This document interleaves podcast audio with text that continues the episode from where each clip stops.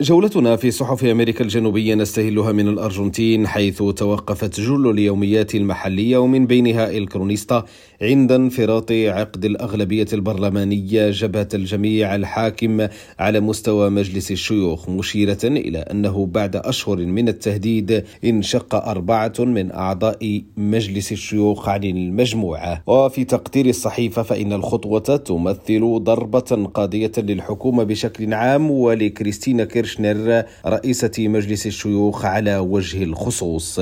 أما بالبيرو فكتبت يومية بيرو بنتيونو أن الحكومة الأمريكية وافقت على تسليم الرئيس الأسبق لخاندرو توليدو إلى سلطات بلاده بتهمة تلقي 35 مليون دولار في شكل رشاوى من شركة أوديبريشت. وبالبرازيل ذكرت غلوبو أن إحدى مدارس السامبا فازت من خلال موكب لتكريم الثقافة لجهة الشمال الشرقي بلقب فئة المجموعة الخاصة في كرنفال ريو دي جانيرو. واستعادت الفرقة الفنية اللقب بعد 22 عاما من السنوات العجاف والتدني إلى ما يشبه الدرجة الثانية بعد أن فازت بثلاث نسخ في أعوام 99 و2000 و2001 أما في كولومبيا فأشارت الكولومبيان إلى أن وزير الدفاع إيبان بلاسكيس أكد مقتل جندي في هجوم تفجيري نفذه منشقون عن القوات المسلحة الثورية لكولومبيا. كولومبيا جنوب غرب البلاد. معتبرا أن التقييم جار لتحديد ما إذا كان